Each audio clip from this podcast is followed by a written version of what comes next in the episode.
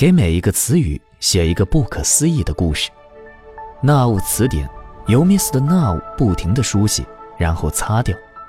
这是一本没有开头也没有结局的书。欢迎添加纳物词典微信号，搜索添加 N A V 词典，纳物词典。我是云天河，今天给大家分享 Mr. Now 的长篇故事《上海》的第七集。罗百万让天际鸟落在他的肩头，他和鸟一起在鸟室里大摇大摆地走来走去。天际鸟显得异常安静，它似乎被鸟室里形形色色的低空鸟和高空鸟吓着了，而在各种笼子里扑棱着翅膀的鸟儿们却急于跟它亲近，不停地叫着，形成一股巨大的鸣叫声浪。一个鸟贩想把天际鸟抓住，但他的手伸出来的时候，却穿过了天际鸟的身体。鸟贩惊讶地抽回手，发现自己的手完好无缺。但当他想第二次伸出手的时候，天际鸟啄瞎了他的双目，而且他对此毫无知觉，就仿佛他生来就是个瞎子。罗百万握着瞎子鸟贩的手，跟他讨价还价，双方没有达成一致。这时，冉天天提着花篮迎面走来。冉天天穿着一件白色的旗袍，只在左领口位置绣了一只蓝色的鸟，鸟喙是金色的，旗袍是舞娘亲手做的。旗袍完美的描绘出了冉天天的身体曲线，宛若一朵黄菊兰。罗百万盯着冉天天的身材，他的身体内发生了微妙的变化。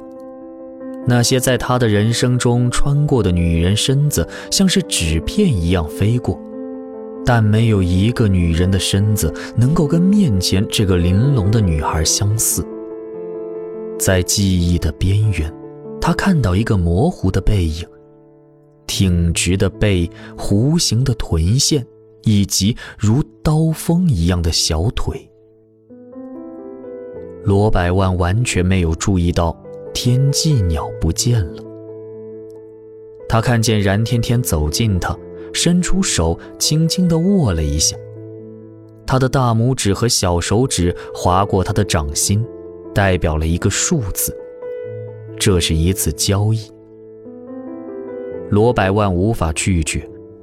他离开上海的年时代，他回到醉生梦死的上海公园时代，在女人们众星捧月中度过短暂而可耻的一生。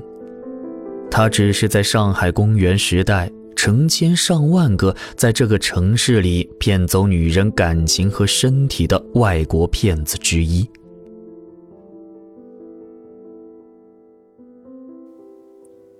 一个女孩站在上海图书馆门口的地铁站边，黑色的小包斜挎在她的肩上。她的头发拢到一侧，柔软的脖颈露出雪白的曲线。在昏黄的路灯下，她站在那里，像是过了一个世纪。她手指间夹着一支香烟。香烟的火一闪一闪，就像她的双唇一样艳丽。女孩的脚踝处绣了一朵花，是粉红色的。一个外国男人站在街的对面，看了她很久。他觉察到了，她的双脚换了一个姿势，这是一种防备。街对面的男人向他走了过来。这段路程，相当于一只鸟的一生，等于这个男人被死亡遗弃在时间后面的距离。但他并不知道。女孩把烟蒂踩在脚下，用那只脚踝上有纹身的脚，将烟蒂踩灭。她微微的闭上眼，吸了一口。夜色中的空气。她跟所有的年轻女孩一样，喜欢上海的夜。上海的夜，就像一幅画。女孩的脚上穿了一双蓝色缎面的鞋子，甚至在黑夜中，蓝色都是耀眼的。外国男人看到一只蓝色的鸟儿在暗夜中向他飞了过来，鸟儿翅膀扇动的声音像一首乐曲，而它扇起的风带着异香，铺满整个街道。他伸出手来。鸟儿穿过他的手臂和身体，就像一个影子。但他感觉到了身体的震动，像是被车撞了一下。他回过身，看到鸟儿展翅而去。女孩等着外国男人走近自己，她脸上带着笑。这个男人长得非常标致。是在上海混迹的成千上万个外国男人中比较英俊的类型。他的微笑让外国男人受到了鼓舞。他向女孩伸出手来，女孩的大拇指和小手指划过他的掌心，然后在他耳边轻轻地说：“我送给你一个礼物，快递员已经出发了。”这是端木拿雪打开词典看到的最完整的一段内容，他工工整整地抄写下来。他伏在巨大的水池上面的桌面上，抄录着这本神奇的纳物词典。那些原本他并不认识的二十八种文字，在他抄写下来的时候，字形组合，名词和动词互相交换身份。并在他的眼中形成一种全新的文字的投影，让他可以理解。柳长风站在端木拿雪的背后，他可以看到端木拿雪光滑而线条分明的脖颈，可以闻到他发丝间散发着的橄榄油的香味，但是，他看不见端木拿雪写下的文字。水梅洗了澡，看着镜子里的漂亮的女人。她知道镜子里的自己跟自己并不是同一个人。一面孤独的镜子永远无法看到物体的背面，不管它如何光亮如月，那个背面都处于不可知的状态里。水梅喜欢自己左脚上的六根脚趾，它们是一个整体。左脚也并没有因为比右脚多出一个脚趾而显得不同，两只脚并列站在一起是完全相同的，六等于五。水梅喜欢这个数学等式。她裸着身子走到客厅里，才发现原来百花开放的那幅画不见了，被另外一幅画取代。这幅画是原来那幅画的二点三倍，一百零八点五 cm 乘以一百七十五 cm。油彩，布，燃天天送给他的花正好遮在画的正下方，看起来像是画的一部分。水梅走过去把花拿开，画上被花遮住的地方是一片空白。把花拿走，这幅画就不再完整。画家在作画时已经让这盒花进入了二维的平面，不管你站在任何角度，花都在画中。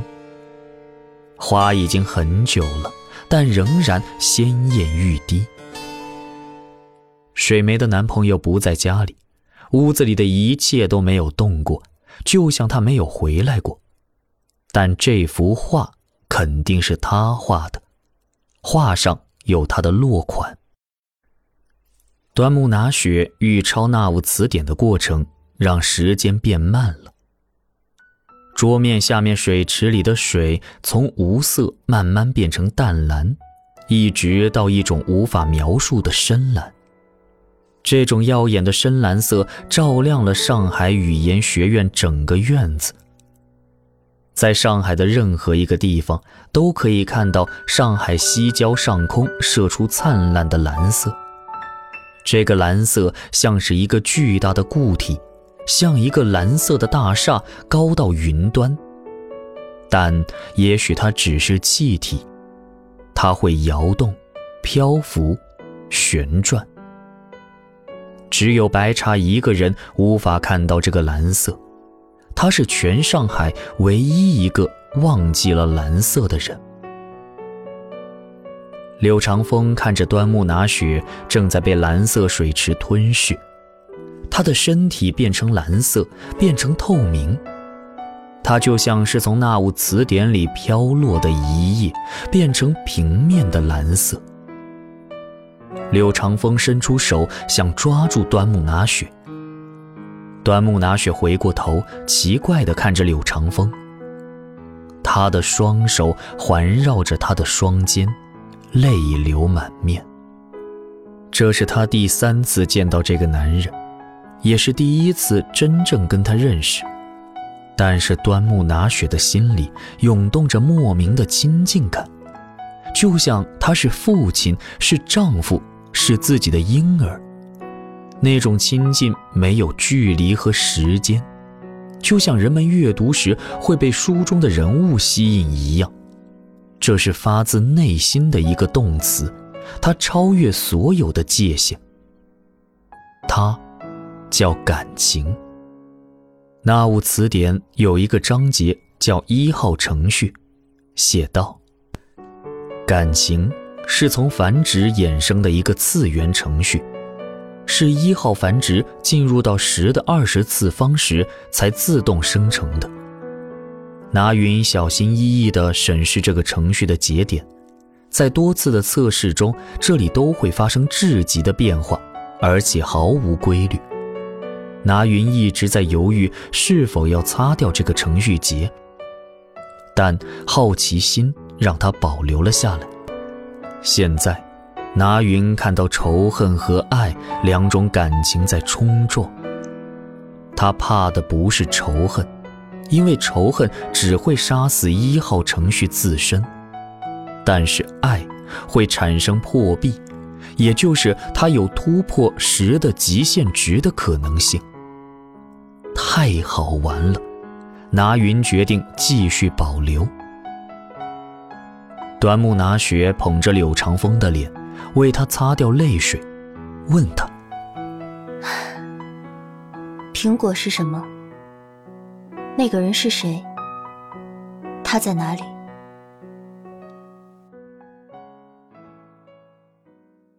这幅画中没有阴影，没有视平线，没有轮廓线，以最小限度的主体层次来作画，否定了三度空间的深远感。画中是一位长发的裸体少女，或者说看起来是一个少女，坐在井边梳头。少女处于中心突出位置，她的头向右侧微微倾斜，头发自然地向下垂落到盛满井水的木盆中。她的左臀弯曲着，正好遮住双乳的一半。但仍然看得出双乳坚挺紧致，皮肤细腻宛若白昼。因为向右弯曲，她左侧的腰拉得有点直，跟微微隆起的性感的小腹持平，而她圆润光滑的臀部则有力地翘着，如同有一只小猫在蛰伏着。在画的右上角远景处。一堵墙的拐角边，有半边少年的脸笼罩在阴影里，他的双眼正在偷窥洗头的少女，而少女背对画面的眼神也在偷偷地望向自己的偷窥者。这个情节形成了画面上最大的张力，就像一张弓被拉满，发出咯吱吱的响声。燃天天送给水梅的花盒就放在洗头少女左脚的下方，有点像是少女左脚踝上的一个纹身，也像她左脚上开出的一束花。如果把花盒拿走，少女的左脚就没有了支撑，随时都会摔倒。洗头少女的背影看起来只有十七岁，但她成熟的女性气息又带有三十岁女人的风情，甚至还带有五十岁女人的爱意。她的年龄是随着赏画者的心情而变换的。看到少女裸体的第一眼，水梅以为这是画的自己的裸体，毕竟她对自己的身体很满意。画家男朋友也多次夸奖：“哈，在这个宇宙里，找不到第二副这么美的身子。”那你就去其他宇宙找找吧。水梅得意地说。柳长风满脸泪水，浸湿了桌面上的那物词典。他感觉不到端木拿雪伸出的双手，更听不到他的声音。他想告诉端木拿雪，那个痴迷苹果的男人就是长风他自己。当柳长风在衡山路八十九号书店看到端木拿雪灰色的眼睛时，他掉入了一个深渊。这是一个平面的深渊，没有重力，但会有无法描述的速度。不，不是速度，是闪念。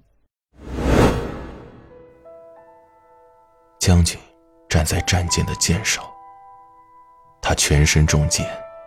即将死去，他将葬身大海。他想给妻子和一儿一女留下一份遗物。所有的将士都会同归于尽，没有人做着最后的信差。战舰沉没的瞬间，将军用剑在一只蓝色的海鸟脚踝上刺出了一朵莲花。他轻轻的拢起他的头发，修剪，每一根发丝都在他的手指间缠绕。他闻到他的发丝上井水干裂的味道，混合着银杏叶的香味。他设下一副残局，然后等自己跟自己对弈。他会跟自己下成和棋。他给每一个女人做鞋子，亲手为她们穿上，希望看到那一双脚踝带着一朵莲花纹身的脚。在每一个闪念里，他都会度过一生。他的妻子是端木拿雪。在八十九号书店里。时间变成了一只睡着的猫，但是柳长风无法走进端木拿雪。在上海的年时代里，他们只是一对陌生人。长风在研究纳物词典的过程中，同时不断的想起端木拿雪灰色的眼睛。纳物词典本身没有任何内容。他获得的关于纳物词典的四个线索都来自于纳物词典之外。线索一：灰色的眼睛，这跟他在书店碰到端木拿雪也许不是一个巧合。线索二：上海并不是孤立的，突破二十八种语言的禁锢就可以走出上海。线索三：苹果。只有“苹果”两个字，其他没有任何解释。线索四：数字 N 一二二二零九八七 A 一二二二零九八八 V 一二二二零九八九。后来，在长风写给端木拿雪的第二封和第三封信中，是他自己擅自把末尾的数字加一，他认为这是一种次序。长风得出的结论是，让灰色眼睛的端木拿雪解读出纳物词典的二十八种文字，就可以走出上海。苹果和 N 一二二二零九八七、A 一二二二零九八八、V 一二二二零九八九这串数字并没有具体意义。于是，长风片面的结论犯下了重大错误。端木拿雪在他的面前变成了纳物词典中的一个角色，一个词条。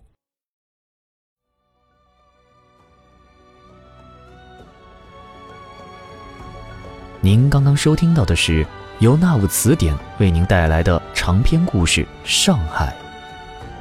感谢您的收听。